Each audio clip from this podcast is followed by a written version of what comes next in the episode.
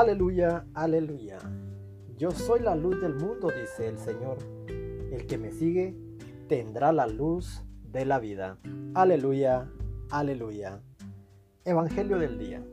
Acompáñame al Evangelio según San Lucas. En aquel tiempo, los fariseos y los escribas le preguntaron a Jesús, ¿por qué los discípulos de Juan ayunan con frecuencia y hacen oración, igual que los discípulos de los fariseos, y los tuyos en cambio comen y beben. Jesús les contestó, ¿acaso pueden ustedes obligar a los invitados a una boda a que ayunen mientras el esposo está con ellos? Vendrá el tiempo, vendrá el día en que les quiten al esposo y entonces sí ayunarán. Les dijo también esta parábola. Nadie rompe un vestido nuevo para remendar un viejo, porque echa a perder el nuevo, y el vestido viejo no le queda el remiendo del nuevo. Nadie echa vino nuevo en odres viejos, porque el vino nuevo revienta los odres, y entonces el vino se tira y los odres se echan a perder. El vino nuevo hay que echarlo en odres nuevos y así conservan el vino y los odres. Y nadie, acabando de beber un vino añejo, acepta un nuevo, pues dice, el añejo es mejor. Palabra del Señor. Una vez más nos encontramos con esas discusiones con los fariseos.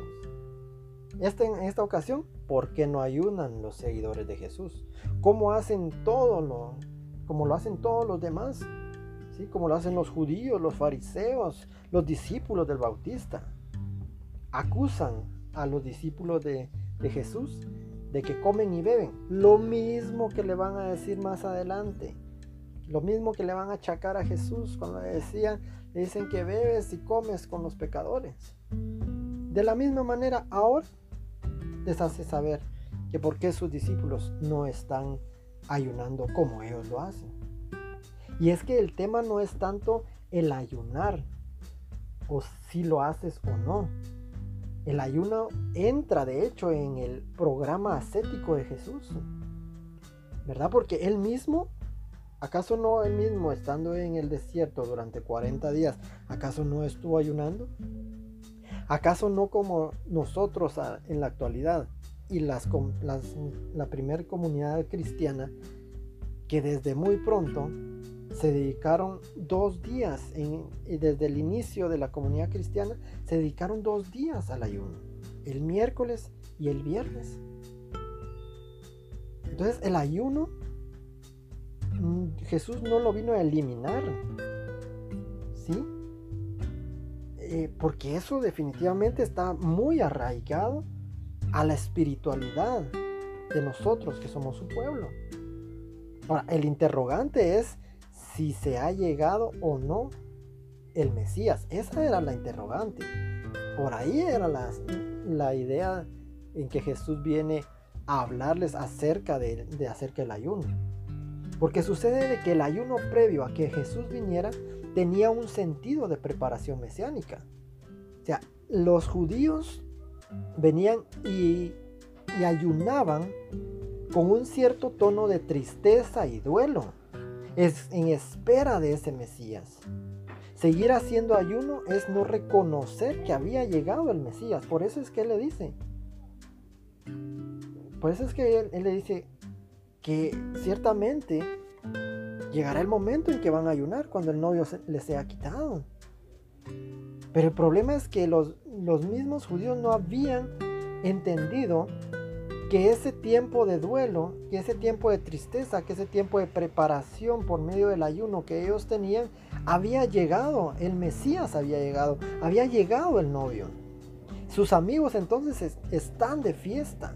La alegría mesiánica supera el ayuno. ¿Por qué? Porque la felicidad de que el novio está presente.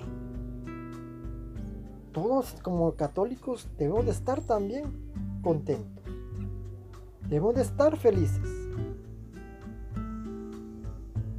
Y entonces, dice, luego cuando el novio le sea quitado, entonces, de una manera visible, entonces van a tener que ayunar. Pero ya no un ayuno de tristeza, ya no un ayuno de duelo, sino un ayuno que va a ser parte de ese crecimiento espiritual. Sobre todo Jesús subraya el carácter de, ese, de esa radical novedad que se supone el acoger como el enviado de Dios. Lo hace con esa doble comparación, ¿no? Porque dice que, esa, que una pieza de un manto nuevo no puede ir en un manto viejo, ni tampoco vino nuevo en odres viejos. Él hace, subraya ese carácter, subraya esa situación de que no podemos recibir al novio, no podemos recibir al enviado de Dios viviendo con nuestra misma forma de vivir. Muchos queremos continuar nuestras vidas tal y como son y queriendo al mismo tiempo seguir a Jesús, recibir a Jesús.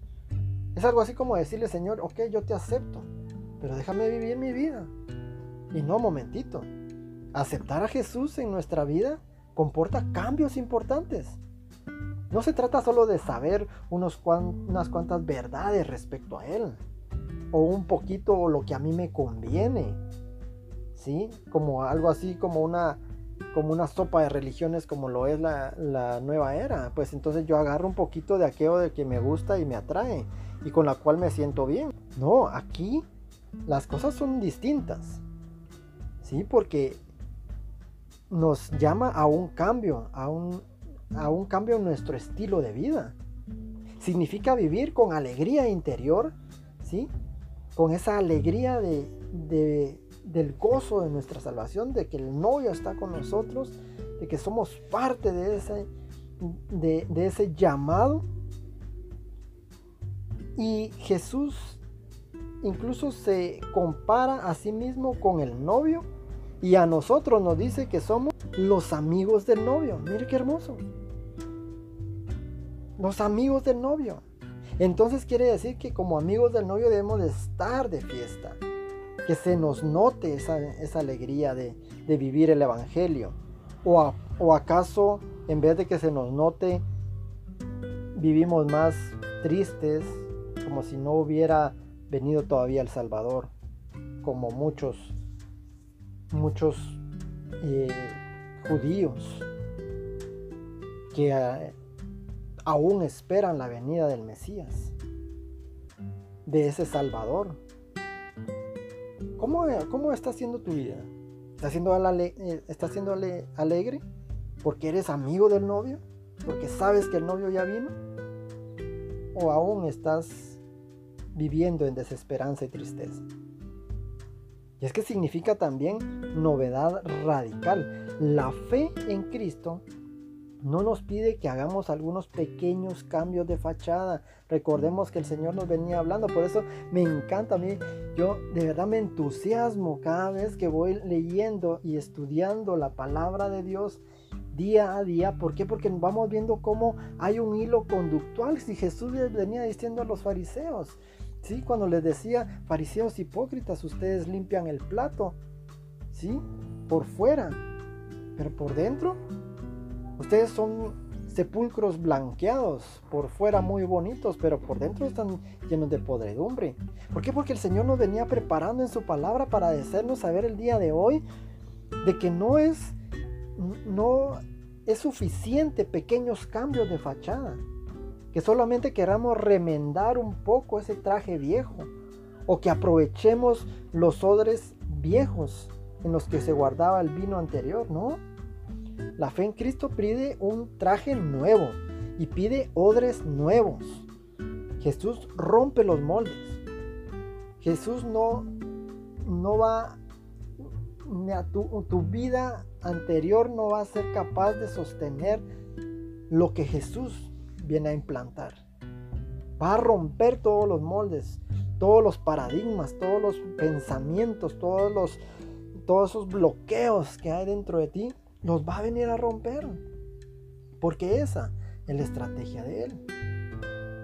Lo que Pablo llama el revestirse de Cristo Jesús. No consiste en unos parches nada más, en remiendos, en andar como como piltrafas, como, como andar como, como personas eh, que a veces andan en la calle, usted las ha visto, como se visten como por dioseros. No, no, no. No se trata de, que, de tener una vida como un traje de por diosero, lleno de parches, sino que pide cambios superficiales. Los apóstoles, por ejemplo, tenían una formación religiosa propia del Antiguo Testamento.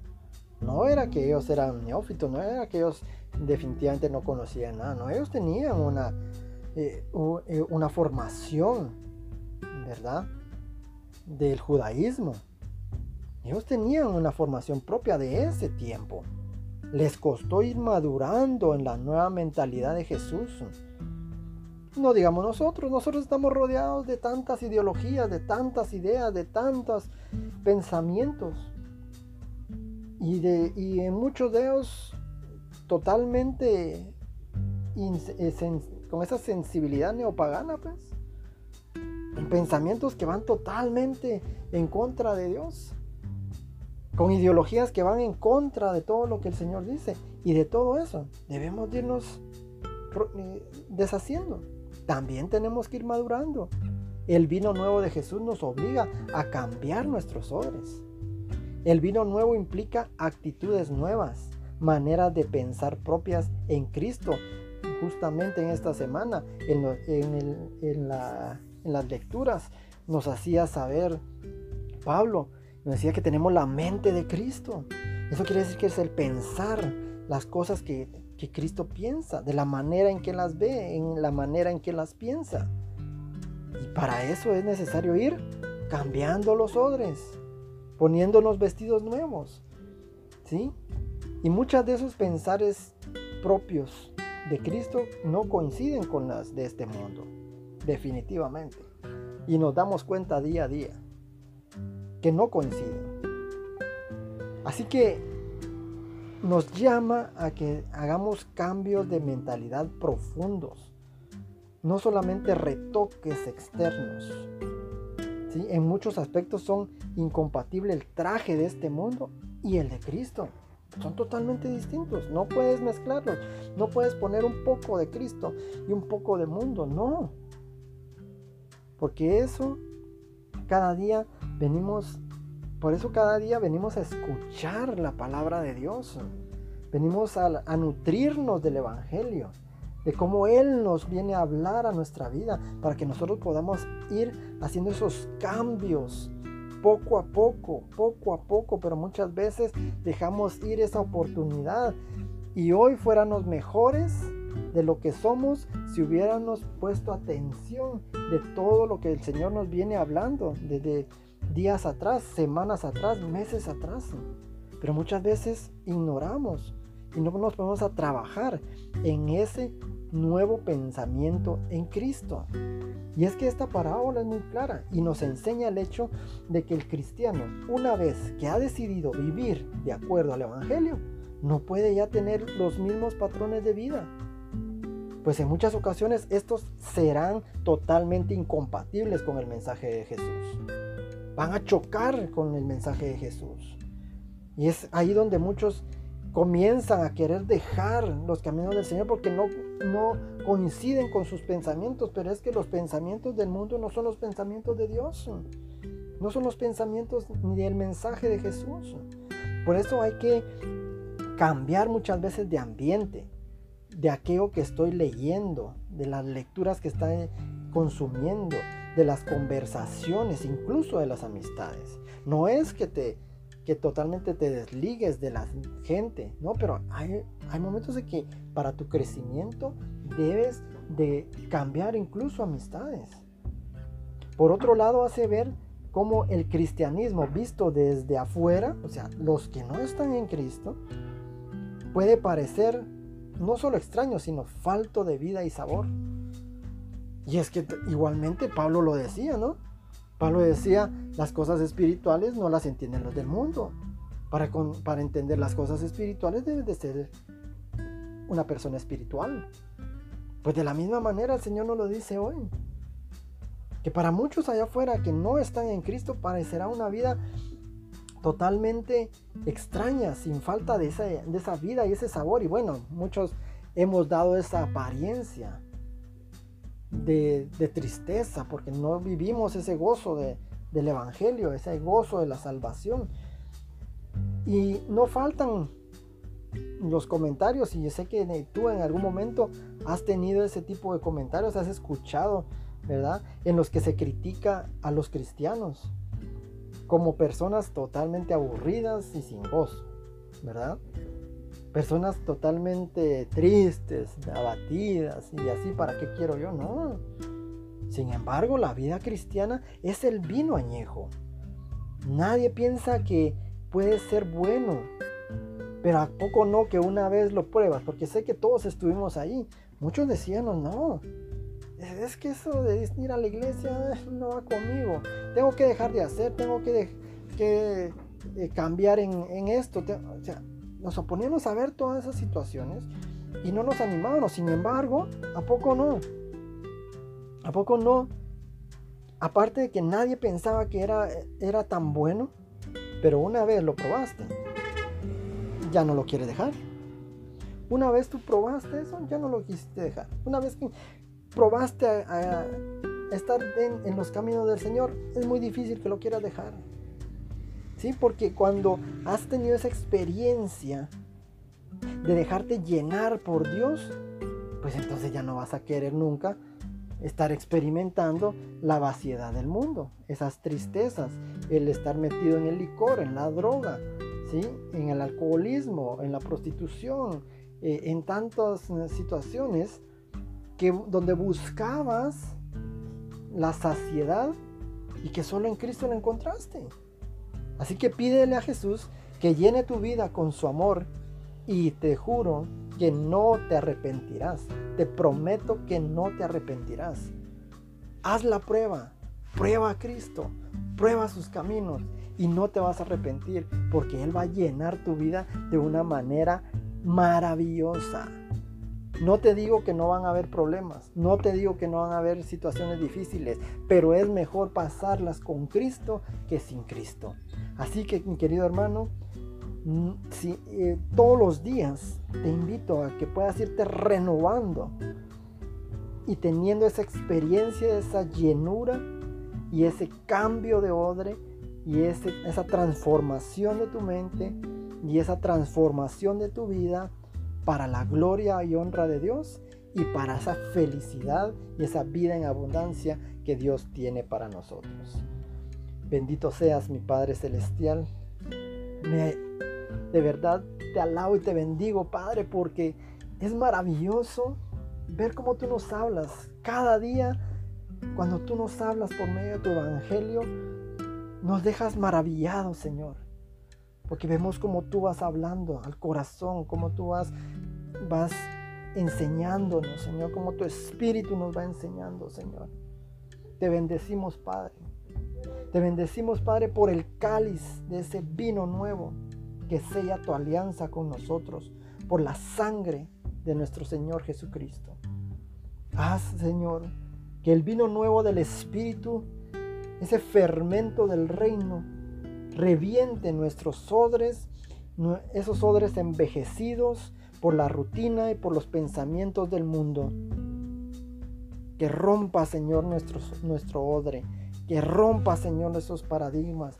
Que rompa, Señor, esos pensamientos limitantes. Que rompa, Señor, todo ese odre viejo que nos ha sido puesto por muchos años y que seas tú, Señor, el que venga a rompernos y a ver ese, esa vida en abundancia que tú tienes para nosotros.